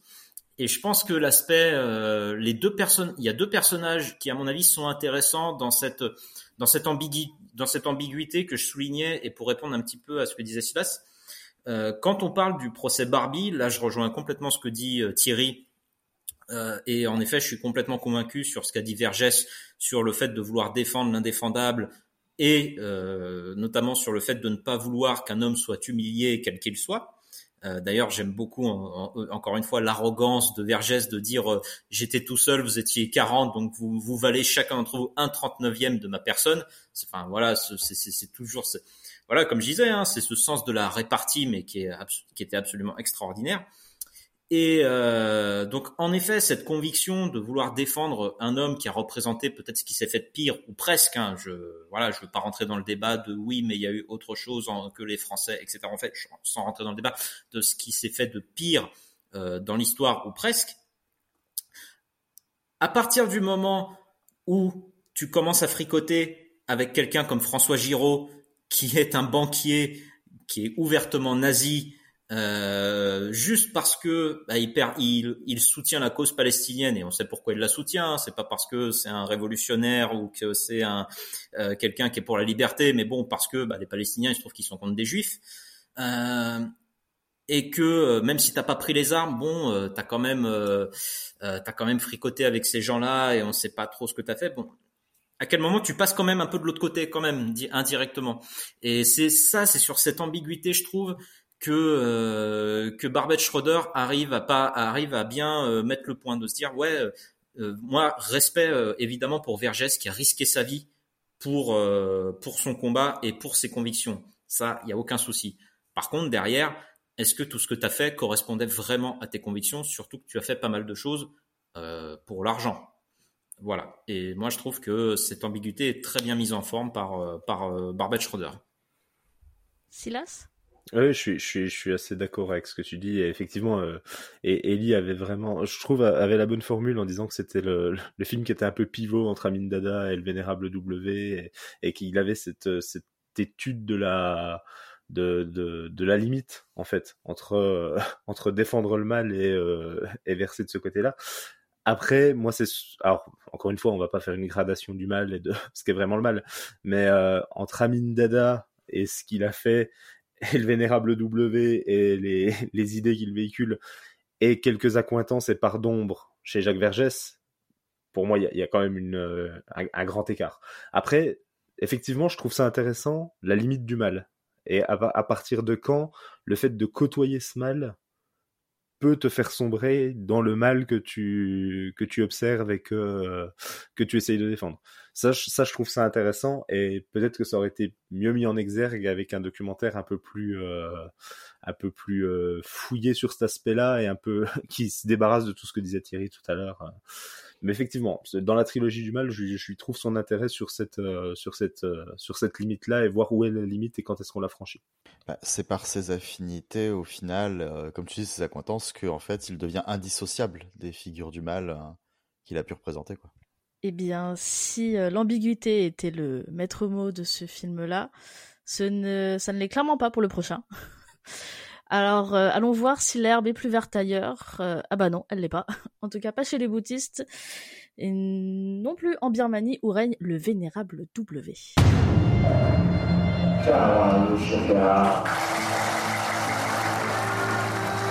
Ne prenez pas le mal à la légère en disant il ne m'atteindra pas. Même un pot d'eau finit par se remplir de gouttes de pluie. De même, l'innocent, absorbant goutte par goutte, finit par se remplir du mal. Si la Birmanie est un pays où 90% de la population est bouddhiste, religion fondée sur un mode de vie pacifique, tolérant et non violent, Ashinuiratu, dit le vénérable W, mène une véritable guerre contre les Rohingyas, une minorité musulmane qui se fait littéralement massacrer, n'ayant pas peur des termes. À travers ce portrait, Barbet Schroeder suit pas à pas comment le bouddhisme est détruit en Birmanie. Et Ellie, tu as la joie de commencer. Je ne vais pas bouder mon plaisir. Euh, mais euh, non, bah, bah, le Vénérable W, donc, après avoir donc, euh, parlé donc, des deux autres films, euh, moi je vous disais tout à l'heure que pour moi, il y a une sorte d'évolution logique dans les, dans les trois films. Bah là, pour moi, oui, le Vénérable W, comme j'ai pu un peu l'énoncer, c'est un peu l'aboutissement parfait de la, de la formule Schröder, on va dire, pour décortiquer le mal, même si c'est difficile de parler de formule par rapport à ça, tant les films sont quand même mine de rien différents. Mais je trouve que il reprend tout ce qui faisait vraiment la force de, de Idi Amin Dada. Donc là, on est plus que jamais collé à ce personnage-là. Euh, pour le coup, on le revoit beaucoup plus dans les actions quotidiennes, etc. On regagne cette espèce de, de fraîcheur qu'on pouvait avoir avec Idi Amin Dada. Mais on va avoir aussi le collage qui là va prendre des formes tellement variées, c'est-à-dire qu'on va avoir une variété de sources d'informations très précises, que ce soit des images d'archives, euh, des images internet, beaucoup qui vont arriver parce qu'on sent qu'on a changé aussi d'époque, mine de rien.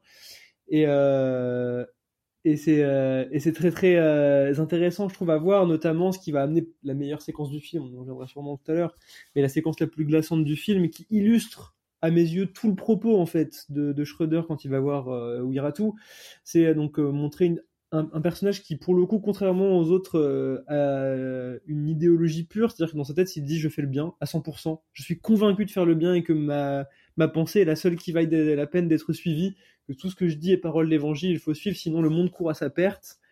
Et euh, tout ça pour amener une séquence où euh, lui qui reste mine de rien impassible, parce que c'est qui est très fort dans ce film, c'est qu'on suit un homme qui ne sourit quasiment pas, qui n'illustre pas, on est l'inverse total d'Imindada. Le seul moment où il va laisser euh, une faille, c'est quand il va montrer une vidéo qui reconstitue une, agression, une agression sexuelle sur une sur une jeune femme euh, bouddhiste qui va légitimer derrière euh, voilà du un massacre euh, de Rohingya. Et où là en montrant une vidéo sur son smartphone il esquisse un léger rictus qui, qui révèle mais vraiment toute l'espèce de profondeur maléfique de, de son personnage et euh, le masque tombe euh, l'espace d'un instant. Et pour moi, c'est vraiment ça, le, le, le vénérable euh, Wiratu, c'est le personnage des trois qui du coup est le plus contemporain de, nous. Hein, et voilà, on, arrive aux années 2010 et on arrive à l'ère où le mal est littéralement partout et la vitesse d'internet peut le propager à une vitesse folle. On a tout ce jeu sur la, page Facebook qu'on peut voir qui s'alimente hyper vite et où bah, la perception de ce qui est euh, ce qui est dangereux, ce qui est terrible, ce qui est mal, et euh, l'information euh, devient une enjeu à part entière.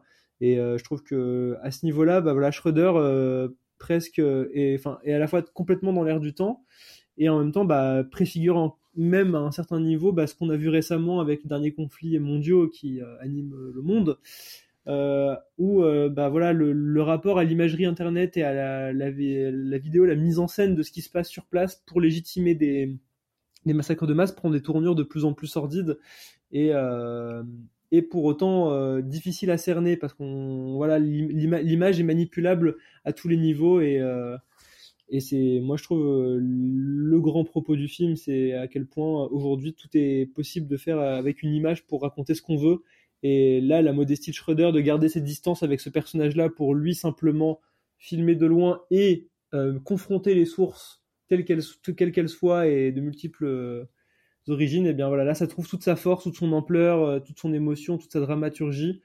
Il va peut-être trop loin avec la voix off, etc. Il, il sombre un peu trop parfois dans le presque dans le pathos ou dans une espèce de volonté de trop bien faire, on va dire. Mais mais il y a un geste qui, je trouve, est assez saisissant et et qui euh, voilà qui impose euh, le respect pour euh, vu, vu l'ampleur du sujet et de la tâche. Sébastien? Ouais, moi je suis entièrement d'accord avec ce que dit Ellie et je dirais même que du, même si je, je le, mon préféré dans la trilogie c'est l'avocat de la terreur, c'est un peu l'aboutissement du travail de Barbet Schroeder sur le comment traiter le mal. C'est un peu l'aboutissement pourquoi? Parce qu'à Mindada, on avait les propos, on avait tout ce qu'il disait, mais les hormis euh, deux trois, euh, enfin hormis les, les plans de cadavres qu'on voit au début du film, etc. On voyait jamais vraiment directement la violence euh, perpétrée par Amin Dada. Vergès, on l'a dit, il n'a pas directement pris les armes, il n'a pas directement tué des gens, massacré des gens, etc. Il a été proche de personnes qui l'ont fait. Là, on voit directement et concrètement les conséquences de tout, euh, de tout ce que fait, tout ce que dit, pardon, Viratu. Euh, C'est-à-dire que vraiment, et vraiment toute la fin du documentaire est saisissante et elle est terrifiante dans bah, tous les événements qui se passent au Myanmar et qui concernent les Rohingyas euh, depuis quelques années euh, qui est euh, même au-delà de massacre, euh, c'est une épuration ethnique qui se passe là-bas et qui est directement inspiré, influencé par les propos de Viratu. Et qu'il est d'autant plus terrifiant que Amin Dada que lui, comme tu dis, Eli, il est persuadé de faire le bien. Il est très sérieux dans, euh, dans ce qu'il dit. Et tu vois qu'il est complètement suivi euh, tu peux te dire, par exemple, Amin Dada, bon, euh, on sait que c'est un dictateur, donc les gens le suivent parce qu'ils n'ont pas trop le choix. Mais là, tu sens que la population le suit vraiment par conviction. Et c'est d'autant plus euh, terrifiant. En, en fait, c'est vraiment la, façon dont il a réussi à capter ça, à, à quel point les paroles de cet homme sont vraiment euh, bues et suivies par vraiment la population. euh, la population, c'est-à-dire à chaque fois, enfin, t'as l'impression que c'est vraiment, c'est un guide quoi pour euh, pour cette population et ça rend d'autant plus terrifiant le d'autant plus terrifiant le, le, sujet. Et surtout, quand on regarde les propos de Viratu vis-à-vis des musulmans, euh, voilà, notamment, il parle à un moment de la stratégie du sexe, du fait que les musulmans, les hommes musulmans vont vouloir draguer, sortir, voire même épouser des femmes bouddhistes pour les conver- enfin, pour qu'elles soient converties aux musulmans et donc pour remplacer les bouddhistes par des musulmans. Euh, c'est euh, au- au-delà de l'horreur du propos, c'est exactement le, ce qu'on retrouve en Inde avec les hindous par exemple. C'est exactement la même chose, c'est exactement la même théorie que développe Modi et, au pouvoir et les hindous en Inde. Euh, D'ailleurs, pour l'anecdote, ils ont même euh, mis en place une loi pour que les familles hindoues puissent annuler les mariages avec des musulmans, par exemple. Et on retrouve un petit peu plus ou moins la même chose au Myanmar avec Aung San Suu Kyi, euh, donc euh, qui euh, là lors des dernières élections, enfin le, film le dit à la fin, euh, qui tout simplement les, des personnes musulmanes ne pouvaient pas se présenter. Donc c'est concrètement une, une exclusion, une disc, euh, enfin même un- une sorte d'apartheid hein, des, des, des Rohingyas et des musulmans.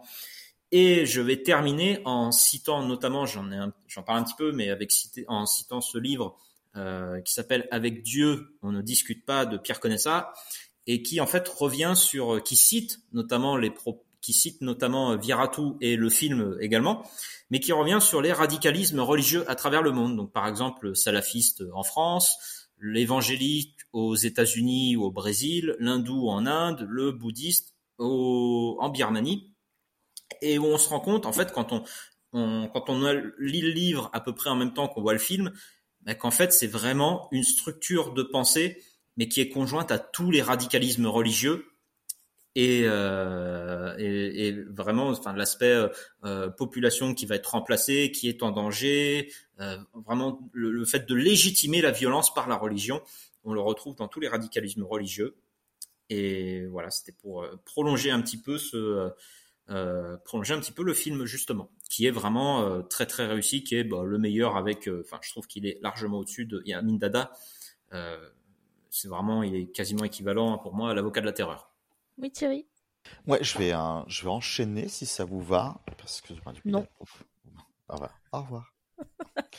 Non, reviens. Il y a, il y a beaucoup de choses qui se passent, mais là, en fait, par exemple, là, enfin, c'est vrai que euh, je, vais encore faire mon chiant qui contextualise, mais euh, c'est quand même effectivement très important de penser à deux choses euh, quand on aborde ce documentaire et cette région du monde, donc le Myanmar, parce que par exemple, euh, le 7 octobre, donc quand il y a eu ce qui s'est passé aussi entre, pendant le, le conflit israélo-palestinien qui a ébranlé le monde, hein, on s'est mis tous à parler de ça, au 7 octobre, il y a des insurgés qui ont décidé de prendre d'assaut une ville pour reprendre leurs droits, un groupe ethnique qui a attaqué et qui là commence à trouver euh, des positions politiques, un petit peu ce qui s'est passé aussi euh, en Afghanistan quand ils sont réattaqués pour reprendre un- pour reprendre le pouvoir. Ça, ça vient de se passer on n'en parle pas. Euh, actuellement, là, euh, l'Indonésie, avant-hier, a fermé euh, ses frontières maritimes et terrestres à, enfin, des milliers de réfugiés Rohingyas qui venaient d'arriver en leur disant, bah, vous allez crever, c'est pas grave. Voilà, ce conflit n'est pas terminé. En fait, c'est ça qui est intéressant. Moi, c'est ça qui me, qui moi me m'a vraiment refroidi. Voilà, enfin, on est un film, donc ça, le film date de 2017, hein, donc c'est quand même assez récent hein, dans notre histoire, hein, ça c'est pas oublié. On voit donc cet homme, Witratu, hein, vous avez très bien cité, qui n'a aucun scrupule à dévoiler son idéologie parce qu'il y croit. C'est un homme convaincu de ce qu'il raconte, qui est persuadé euh, que euh, le bouddhisme est en danger et que le bouddhisme est la seule voie, que en gros, euh, limite, tous les courants, tous les autres courants religieux sont des courants créés par l'ennemi, par, par, Satan, par, ce que tu veux, parce qu'il est l'ennemi du bouddhisme, pour annihiler le bouddhisme. Donc, il faut réagir et l'annihiler avant t'as as, l'impression que dans la tête de Wiratu, euh, le, enfin, le musulman commun a été créé euh, quand il l'a découvert, que genre il a vu cette gangrène exister et que pour lui ça n'existait pas avant. Voilà, il se renseigne pas beaucoup au-delà de, de, ses frontières, mais en même temps c'est un pays qui est très meurtri par des guerres continues. Hein. C'est vrai que le, la Birmanie, donc pour le nom colonial, le Myanmar pour le nom revendiqué, c'est un pays qui est constamment en guerre que ce soit dans ses terres, que ce soit dans ses frontières, que ce soit autour de lui. Donc c'est quelque chose d'important. Moi là, ce qui me ce qui m'interpelle, donc ça vous le savez sûrement parce qu'après on se renseigne forcément sur ces figures que l'on voit, c'est que cet homme a été condamné à 20 ans de prison euh, pour apologie du meurtre, pour incitation, puisque c'est quelqu'un qui a commandité des meurtres quand même. Il a fini par être libéré en 2012. Après, il a fui, il est, a, enfin, il a été condamné, il est ressorti et actuellement, il est juste interdit de discours, mais il apparaît encore publiquement, euh, bâillonné, voilà, pour dire voilà, on me censure et il diffuse ses anciens discours. Et c'est là que c'est intéressant, c'est que en fait, euh, et c'est ce qui m'intéresse aussi dans ce film, et c'est ce que vous avez très bien traité, puisqu'on parle de la façon dont était traité le mal, et on parle de la façon dont le mal s'empare de chacun. C'est-à-dire que Wiratu, c'est juste un messager, le messager d'un truc. Il a bien compris aussi, peut-être avec une légère pointe d'hypocrisie, son fond de commerce. Il a compris comment il allait réussir à atteindre ses fins. Et le documentaire, je trouve, commence à le mettre de côté à mesure que ça avance pour se concentrer sur le peuple sur le peuple bouddhiste, sur la manière dont ils reçoivent sa parole et la manière dont au final, euh, si lui s'arrête, ça peut continuer. Et c'est ça, moi, qui m'effraie en fait énormément quand je vois ce film, mais c'est beaucoup plus sérieux. On a beaucoup moins envie de, de, se dire, allez, il y a un côté léger, allons-y. Euh, on a Ellie parlé de la reconstitution euh, de la scène de viol qui est effroyable. Moi, ça me fait, ça fait un miroir avec un passage qu'on voit au tout début du film où on a un jeune homme, voilà, donc bouddhiste, hein, voilà, dans tout ce qu'on veut, qui est devant un panneau, un, une espèce de panneau d'affichage, enfin comme, on aurait des panneaux d'affichage municipal, qui montre des scènes avec des corps, avec des euh, voilà, enfin des corps en sang, des meurtres, des ci, des ça. Alors, de regarder ce que les Rohingyas, enfin ce que les musulmans font sur nos terres, voilà. Et euh, les photos sont totalement décontextualisées. Nous n'avons, il n'y a pas de personne en train d'assassiner sur les photos. On voit des corps et disent, oh regardez, ils en ont encore tué un. Et on voit cette personne qui clairement après sera euh, dans les discours de Wiratu, qui approuve tout ce qu'il dit. Donc on a une sorte à la fois de désinformation et à la fois c'est un film. Donc c'est hyper intéressant que tu aies pris justement euh, l'exemple de ce livre dont tu parlais, Sébastien. C'est que euh, ça parle aussi d'aveuglement religieux. On a des personnes qui, par pure foi, se disent c'est un représentant de notre croyance, par défaut, il peut pas nous mentir. Donc s'il nous dit que ces gens sont là pour nous exterminer et qu'on doit les exterminer avant, il faut absolument qu'on le fasse. Et c'est là que c'est horrible en fait. Voilà. Et tout le film est axé sur cette façon-là. On a un revirement, on a quelques euh, prêtres bouddhistes qui après euh, comprennent plus ou moins ce qui se passe. Enfin, c'est un passage moi qui m'a beaucoup touché. C'est euh, enfin après, on voit des faits, en fait. On a une espèce de voix off, donc qui est la voix off euh, en français de, de Bulogier. Et si jamais on regarde la, la version anglaise, c'est Maria de Medeiros. Bon, J'ai préféré regarder avec Bulogier, euh, mais euh, qui, a, qui, a, sa voix toute douce, qui fait, enfin, crédité comme la petite voix bouddhiste, qui raconte, en fait, euh, bah, en fait, tant de personnes sont mortes à tel moment, euh, sous l'impulsion du discours. Voilà, et on, voit tout ça, et il le fait très tardivement, ça. Au début, il fait, on dévoile toute l'idéologie, on montre la manière dont ça gangrène, et une fois que c'est allé au plus loin, on montre les conséquences, et là, on montre les regrets. On voit ces prêtres qui disent, euh, il faut plus qu'on le laisse faire, faut pas qu'on fasse ça, mais on sait très bien que ces personnes-là l'ont sûrement suivi avant. Voilà. Et, c'est là qu'il y a une espèce de frontière du quand est-ce qu'on se rachète, quand est-ce qu'on peut potentiellement recommencer à vivre. C'est, ça pose énormément de questions. Moi, ça m'a beaucoup chamboulé ce, ce film. Oui, Silas Oui, moi, euh, alors c'est c'est marrant parce que tu, tu viens justement de parler d'idéologie et, et je trouve que c'est vraiment le sujet du documentaire. Au- et, et sur la trilogie, on a ces espèces de, de différents aspects du mal. C'est-à-dire qu'Amin Dada, c'est le côté mégalomaniaque, euh, dictatorial et, euh, et l'esprit d'un seul homme qui véhicule ce mal à l'ensemble d'un pays parce que c'est lui qui dirige. Euh, L'avocat de la terreur, on l'a dit, hein, on est sur les, la limite du mal, mais on est surtout sur la multitude du mal euh, avec Jacques Vergès. On a aussi bien euh, le, terrorisme, le grand banditisme que le, despotisme, etc. Tout ce qu'a pu défendre Vergès et, et ses différents aspects du mal. Et je trouve que le vénérable W, avec Viratu, c'est pas tellement son portrait à lui, parce que lui, lui se livre très peu. C'est surtout le portrait de son idéologie et comment cette une idéologie peut infliger le mal sur l'ensemble d'une population, euh, sur l'ensemble d'un pays, et, euh, et transporter et véhiculer ce mal euh, euh, sur, une échelle beaucoup plus large. Et j'ai trouvé ça, j'ai trouvé ça donc forcément hyper intéressant. Je trouve que c'est le documentaire le plus abouti aussi de, cette trilogie, parce que l'idéologie lui permet de faire comme vous le disiez, d'abord de la décortiquer. Enfin, le, documentaire s'ouvre sur Viratu, en train de nous faire une métaphore entre les musulmans et des poissons euh, dans une rivière, disant ils viennent et ils vont détruire l'écosystème et ils vont, euh, ils vont tout coloniser, etc. Et, et on sent que cet aspect-là, cette métaphore euh, aussi détestable que, que simplette, elle suffit à construire toute cette idéologie qui va conduire à tous les morts qu'on nous montre à la fin et que Bulogier nous raconte euh, avec sa, sa, sa voix assez douce, euh, elle, ça va nous amener à nous amener à tout ça et voir comment cette idéologie elle se propage. Et pour le coup, euh, j'ai- un peu de mal sur les, scènes où on voit le, le peuple qui est là et qui écoute Viratu et qui écoute l'idéologie. J'ai du mal à savoir quelle est la part de complicité et la part de, victime aussi de ce peuple qui n'a que cette idéologie comme euh, comme point de mire et qui a c- cette personne comme encore une fois on, va revenir au titre euh, le vénérable Viratu il est vénérable. Donc ce qu'il raconte euh, a une valeur supérieure à ce que pourrait raconter quelqu'un d'autre. Et, je trouve que et, du coup j'ai du mal à à me figurer quelle est la part vraiment de complicité de la part de la population et quelle est la part de d'endoctrinement euh, plus ou moins subi euh, qui, qui les amène à, le suivre et à écouter ce qu'il dit. Au-delà de ça, effectivement, Barbette ici fait, euh, fait, un, très très bon travail d'analyse et surtout il arrive à, faire ce qu'il ne fait pas dans l'avocat de la terreur, euh, c'est-à-dire à, nous, à nous poser des jalons et à nous amener, à nous défiler l'idéologie euh, de A à Z pour nous amener à ses conséquences sans qu'on se perde dans, euh, dans le récit de quelques faits, de quelques, de quelques événements. Euh, il arrive à, à imager ça assez, euh, assez, euh, efficacement pour moi. Après, euh, sur, sur le personnage de Viratu en lui-même, euh, bon, moi, j'ai pas trouvé qu'il ne transmettait rien. Moi, dès, sa première apparition, il m'a glacé. Euh, dès sa première apparition, je me suis dit, j'ai pas envie d'être copain avec ce mec-là, euh, très clairement. Euh, et je trouve que c'est aussi quelque chose qu'on peut avoir sur cette trilogie. On a dit que c'était la trilogie du mal. Pour moi, c'est aussi la trilogie de l'autosatisfaction. Euh, parce que Amin Dada est très satisfait de ce qu'il est, de ce qu'il fait, de ce qu'il renvoie comme image. Jacques Vergès est très satisfait de ce qu'il est en lui-même.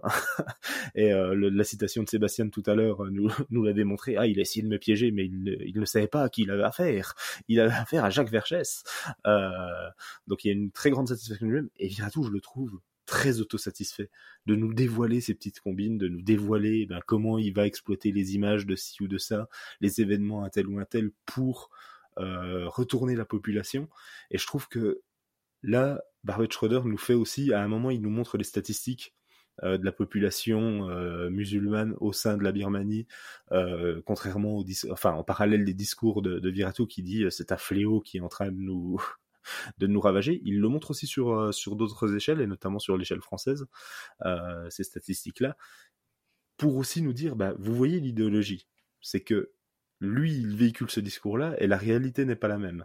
Mais ces statistiques là qui les a réellement, au-delà de Barbette qui les montre dans, le, dans son documentaire, et quelle est la part, comment la réalité elle est, elle est perçue par, euh, par les gens au-delà des discours de Viratu. Euh, je trouve que c'est aussi intéressant de faire ces parallèles-là. Et, euh, et du coup, oui, bah, c'est trois, enfin, c'est trois portraits de personnages très satisfaits d'eux-mêmes et qui, euh, qui du coup véhiculent le mal à plus ou moins grande échelle par cette autosatisfaction. Donc, euh, non, j'ai trouvé le documentaire vraiment, euh, vraiment très abouti là-dessus. Après, il faut dire que la trilogie de l'autosatisfaction, ça sonne quand même moins bien que la trilogie du mal. C'est sûr. c'est sûr. Une trilogie masturbatoire. Surtout, tu pouvais faire un quatrième épisode avec BHL. Donc euh, là... ah, mais lui, lui c'est la pire des figures du mal. L'opportuniste, tu vois. Je vais recréer des conflits, il y aura des vrais morts juste pour faire mon documentaire. Non, il n'a pas fait ça, mais euh, il pourrait. Euh, de toute façon, je suis assez euh, d'accord avec euh, tout ce que vous avez dit. Je trouve que des trois documentaires, c'est peut-être celui qui nous pousse le plus à la réflexion. Peut-être aussi parce que, enfin, voilà comment comment la parole haineuse peut peut façonner, peut déformer, mais peut-être aussi parce que c'est ce que c'est quelque chose qu'on est en train de vivre actuellement. Donc donc voilà, le, personnage est, effrayant et j'aime la façon, euh, la, construction du film en fait, comment on te montre petit à petit euh, comment il a réussi à façonner euh, les idées et à, délivrer son message qui est quand même que, que les Rohingyas, c'est en fait c'est des animaux sauvages qui se dévorent entre eux, qui détruisent l'environnement et qu'il faut absolument les exterminer, sinon, euh, sinon c'est eux-mêmes euh, qui, qui, vont mourir. Enfin, on est quand même sur quelque chose de très, euh, d'extrêmement violent. Il a même écrit un livre qui s'appelle littéralement La peur de la disparition de la race. Donc, on est quand même à un niveau de, manipulation des foules qui, qui est assez effrayant. Et bizarrement, on a, je vais finir, j'étais sur mon petit fil de comparaison.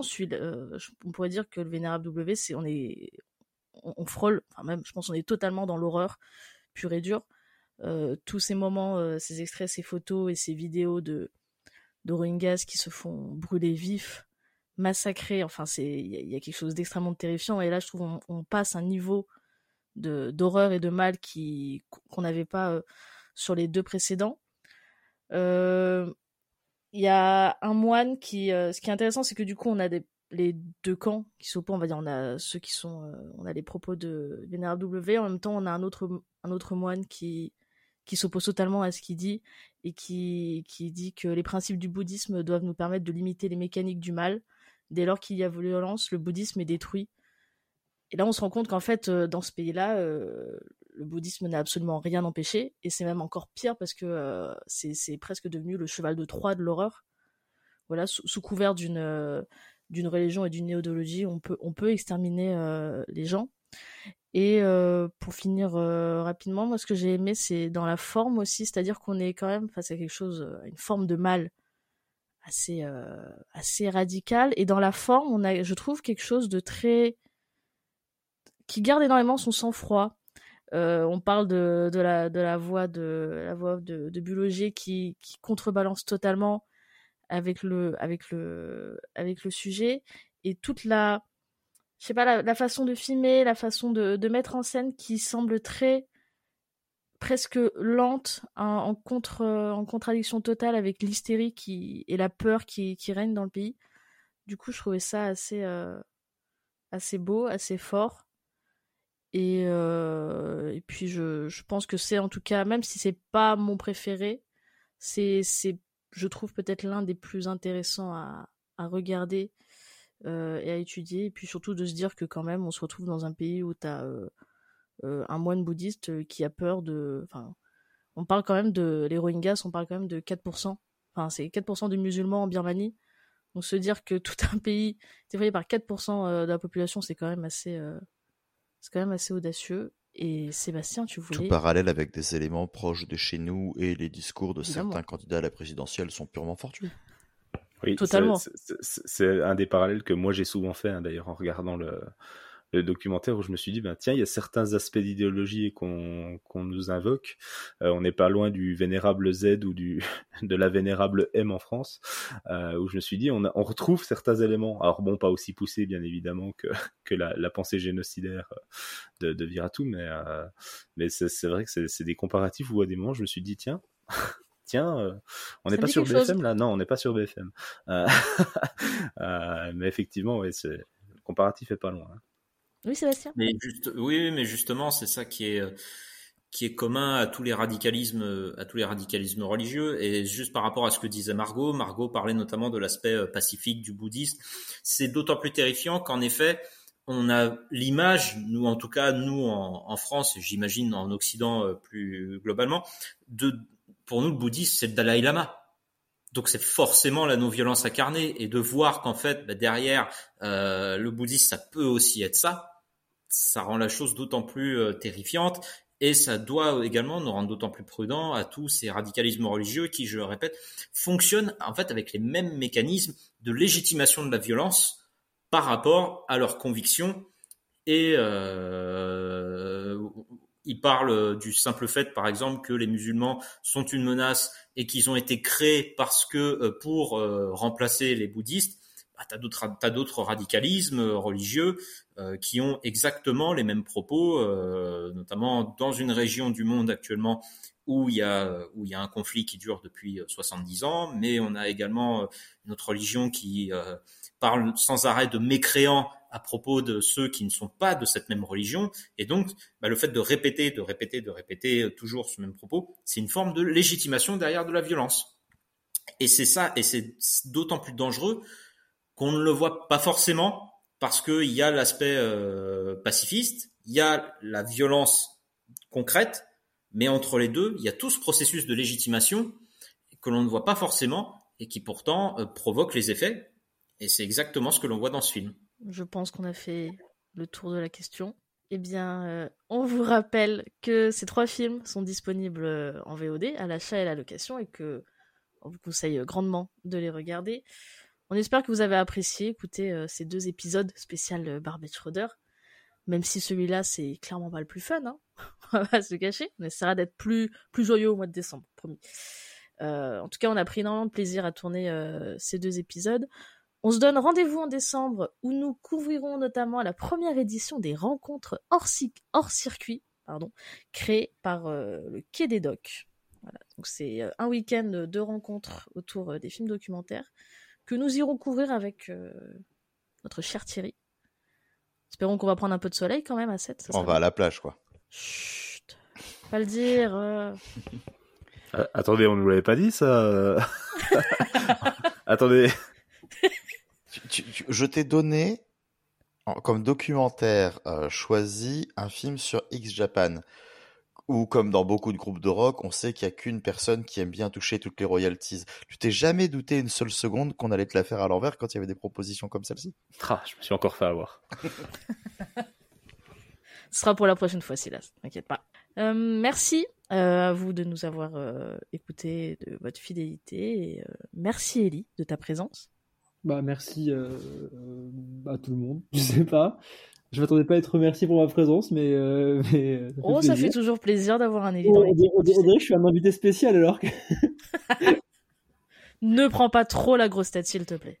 Non, non, bah non, mais merci à vous pour ces deux belles émissions autour de Barbet Schroeder. C'était trop cool de, de parler de, de beauté et d'horreur pendant quelques heures. C'était passionnant. Et puis, bah, hâte des, prochains, des prochains épisodes. Pendant que vous, ferez, vous serez en vacances à, à 7, euh, on va faire un petit complot, je pense, pour, euh, pour le retour, en choisissant des films. D'où ça veut déjà renverser le pouvoir, vous avez pas honte? Euh, ah, ça y est. On renverse un, le pouvoir. Un quatrième film dans la, le dans la trilogie du mal. Merci. E. Merci Sébastien. Merci Margot, merci à tous pour cet enregistrement. Euh, c'était bien sympa et merci à tous nos auditeurs euh, de nous écouter. Merci Thierry. Ah bah ouais, nous visiblement notre présence on s'en fout, hein, Sébastien, t'as as, pu constater. Hein. Bah, merci quand même parce qu'on était là, voilà. Et, euh, bah, bah, merci, enfin merci d'avoir lancé ce sujet d'émission. Enfin voilà, enfin on l'a décidé collégialement, mais ça fait plaisir parce que justement, on s'est intéressé à, à trois films que je connaissais pas. Je suis toujours content de parler de films que je ne connaissais pas avant et qui, euh, qui enrichissent autant ma culture que euh, mes réflexions, puisque cela a quand même été sont des films sur lesquels je pense on reviendra euh, souvent lors de conseils, lors de soirées. Enfin voilà. en tout cas, c'est quelque chose qui, qui était important pour moi à découvrir. Donc, super chouette et très content d'en avoir parlé. Et merci Silas. Eh ben merci à tous. Merci pour l'ambiance. Hein. Tout le monde se déteste. Voilà, troisième podcast, tout le monde se déteste. Super. On, a on aura tenu trois podcasts. C'est bien, c'est bien. Et merci Ellie pour la révolution en cours. Hein. On a hâte, on a hâte. Euh, bon, bon voyage à 7, hein, du coup, euh, Margot et Thierry. Hein, on, on, se retrouve au retour. oh oui, avec grand plaisir, évidemment. Et merci, euh, merci à tous et on se retrouve très très vite. Des bisous. Thank you.